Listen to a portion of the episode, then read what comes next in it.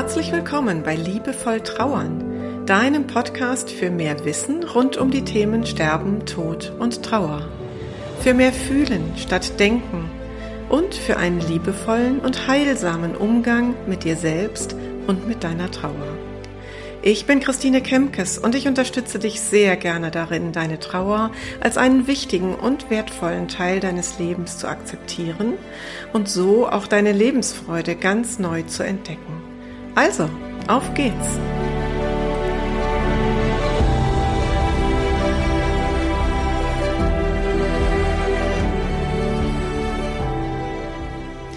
Heute greife ich wieder eine Frage einer Hörerin auf. Ich bin so dankbar, dass ich immer wieder Fragen von euch bekomme per Mail oder auch schon mal per WhatsApp oder über Facebook, über den Messenger. Also auf unterschiedlichsten Kanälen erreichen mich eure Gedanken, euer Feedback, was mich sehr berührt und dann eben auch eure Fragen und die Bitte, kannst, könntest du daraus vielleicht mal eine Episode machen.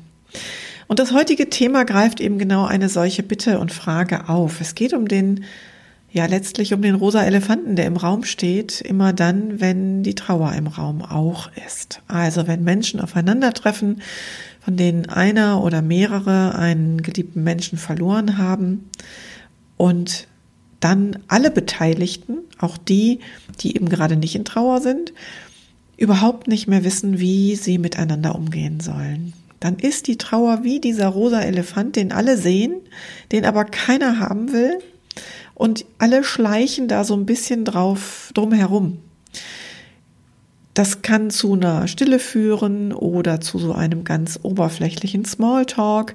Und irgendwie ist auch auf beiden Seiten so ein Unbehagen da. Vielleicht kennst du eine solche Situation. Und es greift eigentlich ganz gut knüpft es auch an das Thema an aus der letzten Episode, aus der Folge 43. Da habe ich ja über die Situation gesprochen, dass dein Leben als Trauernde stillsteht, dass du eine Vollbremsung gemacht hast und drumherum sich das Leben der anderen aber weiter dreht und es so schwierig ist, da quasi wieder die Zahnräder ineinander greifen zu lassen.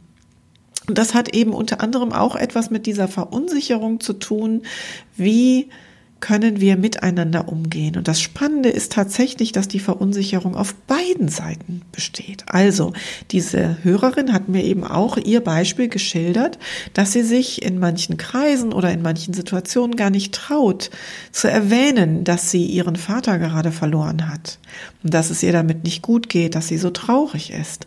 Und das macht sie dann oft deswegen nicht, weil sie die anderen nicht mit ihren Tränen konf konfrontieren will, weil sie die anderen nicht überfordern möchte vielleicht aus, ich sag mal, ja, so einem Schutzbedürfnis heraus, vielleicht weiß der andere dann gar nicht, was er mit mir machen soll und deswegen bringe ich ihn vielleicht lieber gar nicht in diese Situation.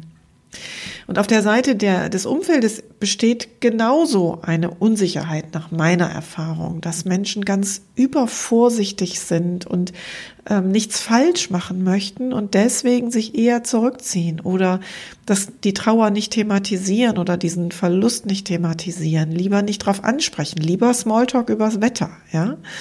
Ähm, und so entsteht dann quasi diese Gemengelage von, wir schleichen mal umeinander rum. Eigentlich wissen wir alle, worüber es zu reden gilt, aber keiner traut sich das anzusprechen. Und wie können wir diesen Teufelskreis durchbrechen? Das ist das, worum es heute gehen soll. Und ja, so banal das klingt, ne?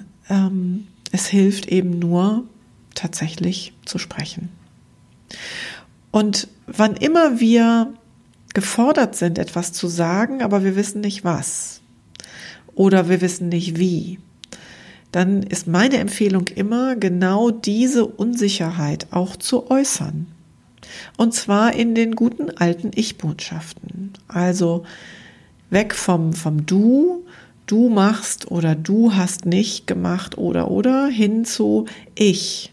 Ich bin gerade total unsicher. Ich weiß gar nicht, ob ich äh, ob ich mit dir über den Tod meines Vaters sprechen kann. Ich möchte da gerade bei dir nicht irgendwelche Wunden aufreißen oder ich bin gerade sehr unsicher, ähm, ob wir darüber ein Gespräch beginnen können. Ich weiß nicht, wie du zu diesem Thema stehst, ja? oder eben von Seiten des Umfeldes genauso auch die Unsicherheit zu äußern. Mensch, ich habe gehört, bei dir ist dein Vater gestorben. Ehrlich gesagt bin ich total sprachlos. Ich wusste gar nicht, dass der krank ist oder ist das, ist das denn ganz plötzlich passiert? So könnte ein Gesprächseinstieg lauten. Ja, ähm, also mir geht es darum, tatsächlich mit einer Ich-Botschaft die eigene Unsicherheit quasi von innen nach außen zu holen. Und das ist oft ein guter Gesprächseinstieg. Und dann ähm, glaube ich, dass beide Seiten es schaffen können, eine sogenannte, sozusagen eine Niedrigschwelligkeit zu schaffen. Also, dass es einfacher ist, über die Situation zu reden, indem beispielsweise einer von beiden sagt, es ist total normal, in einer solchen Situation auch zu weinen.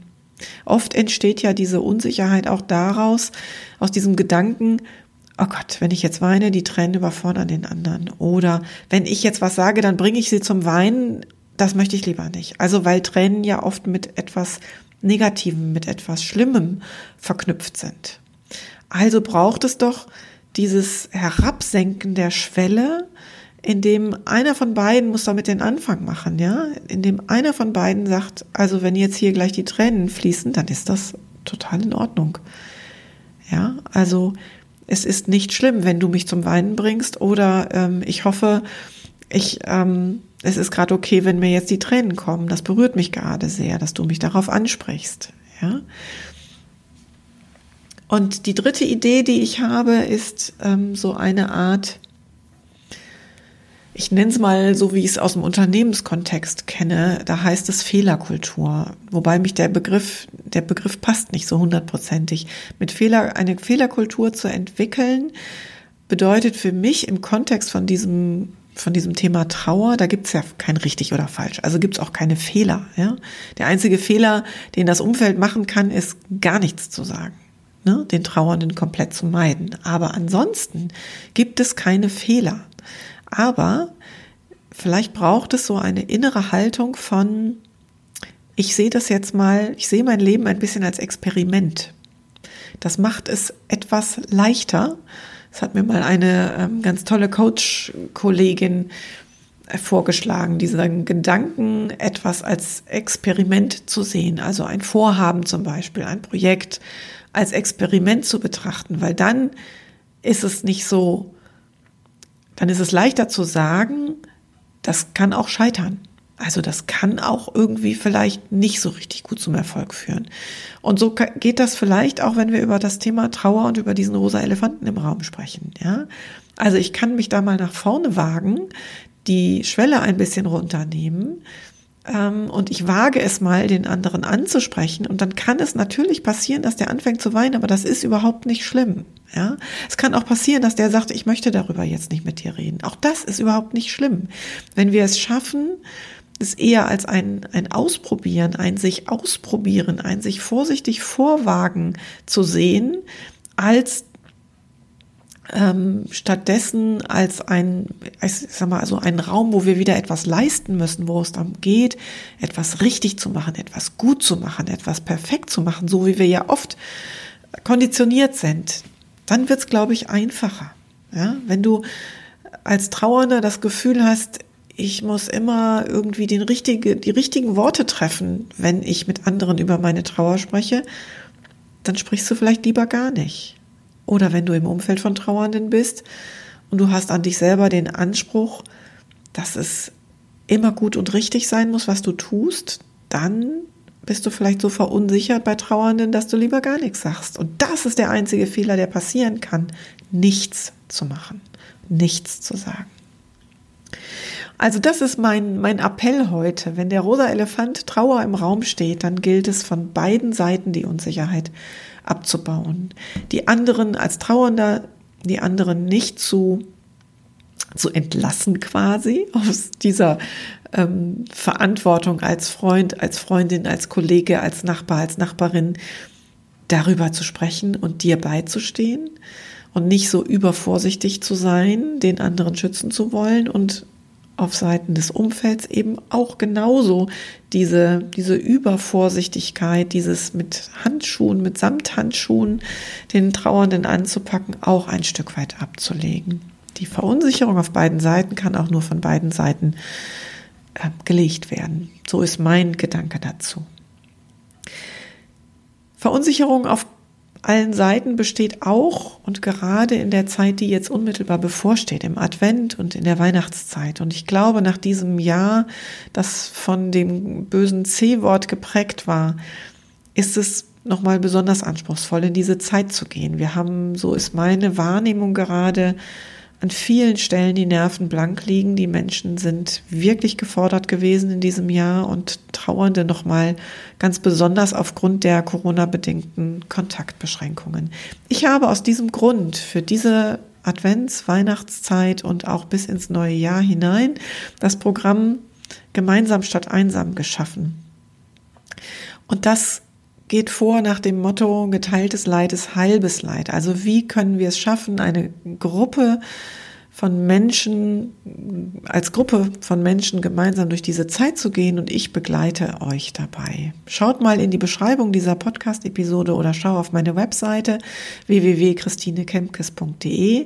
Dort findest du die Verlinkung zu dem Programm. Das ist ein Online-Programm aus verschiedenen Elementen und vielleicht ist es genau für dich jetzt auch das Passende, um durch diese emotional sehr anspruchsvollen Wochen, die da vor uns liegen, zu gehen.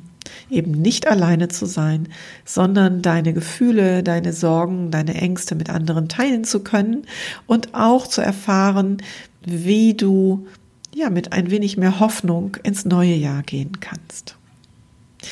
Ich schicke dir für heute ganz liebe Grüße, freue mich, dass du bis hierhin zugehört hast. Und wenn du weitere Ideen für mich hast, was ich mal thematisieren soll hier im Podcast, dann schreibe mir an podcast.christinekemkes.de. Ganz liebe Grüße, deine Christine Kemkes.